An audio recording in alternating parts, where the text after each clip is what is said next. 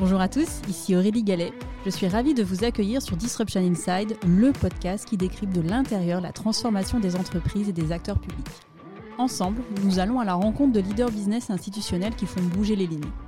Nous allons décrypter leurs stratégies, revenir sur leurs réussites et leurs échecs et faire le plein de conseils pratiques.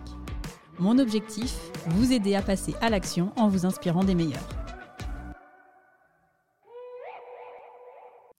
Bonjour à tous. Cette semaine, je vous emmène décrypter l'épisode avec Muriel Barnéou, directrice de l'engagement sociétal du groupe La Poste. Quand j'ai lu la première fois l'intitulé du poste de Muriel, je me suis demandé en quoi ce poste était différent du poste de directeur RSE. Pour Muriel, cette terminologie traduit la volonté d'aller au-delà de la compliance et du rôle de leader, en endossant une position plus large, avec un impact recherché sur la société et l'écosystème. Muriel prend l'exemple d'un projet autour du véhicule électrique où la Poste a été à l'initiative de la mise en place d'un groupement d'achat avec d'autres entreprises pour atteindre un volume critique pour l'industrie automobile. L'enjeu est donc pour la Poste d'agir comme une entreprise étendue. Dans l'épisode, Muriel est revenue sur les trois grandes marches à franchir en matière de responsabilité sociale et environnementale. La première consiste à se doter d'une politique RSE. Aujourd'hui, toutes les entreprises se sont dotées d'une telle politique, y compris les plus petites. La seconde consiste à définir une raison d'être. Nous avons exploré ce sujet dans plusieurs épisodes et tous mes invités convergent sur la puissance de l'exercice lorsqu'ils mobilisent pleinement l'ensemble des parties prenantes, qu'ils soient collaborateurs, clients, fournisseurs ou encore investisseurs. À travers sa raison d'être, l'entreprise met en exergue les responsabilités qu'elle estime devoir respecter. La troisième marche consiste à embrasser la qualité de société à mission, qui consiste à prendre des engagements sociétaux et environnementaux qui soient vérifiables et opposables. Si l'entreprise n'est pas en situation de démontrer qu'elle est bien en phase avec ses engagements, elle perd alors son statut. Le statut d'entreprise à mission introduit un élément de gouvernance supplémentaire puisqu'un organisme de contrôle indépendant veille au respect des engagements. Alors pourquoi embrasser ce statut d'entreprise à mission? Quel est l'intérêt? Pour Muriel, ce statut permet d'ancrer l'action dans la durée.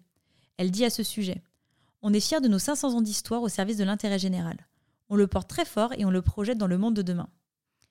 Elle poursuit en expliquant, je cite, ça nous pousse dans le monde de demain. Et c'est important de le faire dans un moment où nous nous transformons, où nous investissons. Plus de 50% de notre chiffre d'affaires va venir des colis. Nous sommes devenus la cinquième banque assureur européen et le CNP est l'un des leaders de son marché en Italie et au Brésil. Cette histoire qui va s'écrire est une manière de faire groupe. Ce statut, c'est une sorte de pointe de flèche qui réunit toutes les parties prenantes. Et c'est pour nous très important, pour conserver notre unité, notre spécificité et notre caractère différenciant sur nos marchés. Quand j'ai interrogé Muriel sur l'impact de ce statut dans le quotidien, elle a eu une réponse assez surprenante. C'est un peu comme un mariage, dit-elle. Ça ne change rien et ça change tout.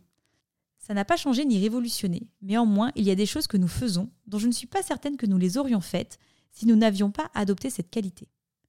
Pour Muriel, la raison d'être et le statut d'entreprise à mission, c'est un acte de management qui doit être porté au plus haut niveau. Nous sommes également revenus avec Muriel sur le mode d'emploi pour faire changer les pratiques. Le premier point souligné est de faire sortir la RSE de la RSE. La RSE est une fonction par nature transverse qui doit être au service des business et non à côté du business.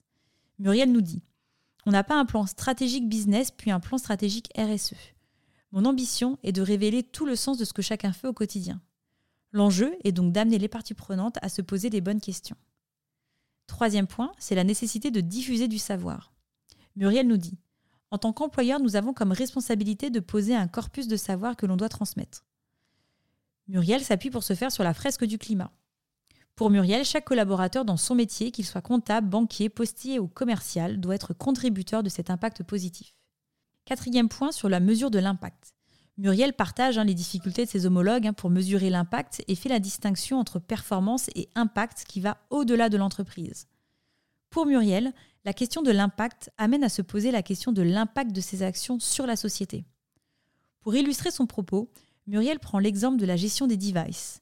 Elle nous dit En reculant la durée de vie de ces devices de deux ans, on a un impact sur les ressources de la planète. La mesure de la performance serait de combien j'ai réussi à reculer l'obsolescence de mes produits. L'impact, c'est combien de ressources ai-je fait économiser à la planète. Dernier point sur les facteurs clés de succès d'une transformation. Dire tout d'abord ce qu'il ne changera pas.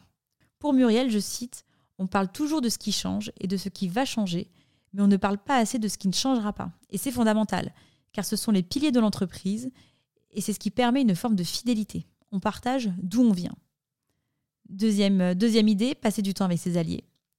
Troisième et dernière idée qui vient de François Dupuis, toujours postuler l'intelligence des acteurs. On ne change pas les gens, on change les situations dans lesquelles sont les gens si on veut changer les comportements. Alors, avant d'aller découvrir un nouvel épisode ou de redécouvrir l'épisode avec Muriel, ce serait super de prendre une petite minute pour mettre une note 5 étoiles accompagnée d'un gentil commentaire. C'est une petite action individuelle, mais qui, ajoutée à l'action d'un autre auditeur, peut faire une très grande différence pour développer la notoriété du podcast. Un grand merci à tous et à la semaine prochaine pour un nouvel épisode. C'est la fin de cet épisode, j'espère qu'il vous a plu. Pour m'aider à faire connaître le podcast, c'est très simple. Parlez-en autour de vous. Mettez une note 5 étoiles accompagnée d'un gentil commentaire. Et abonnez-vous à mon compte pour être notifié des prochains épisodes. Si vous souhaitez en savoir plus sur le podcast, je vous donne rendez-vous sur mon site aurélie-galet.com ou sur mon LinkedIn. Un grand merci à tous et rendez-vous la semaine prochaine pour un prochain épisode.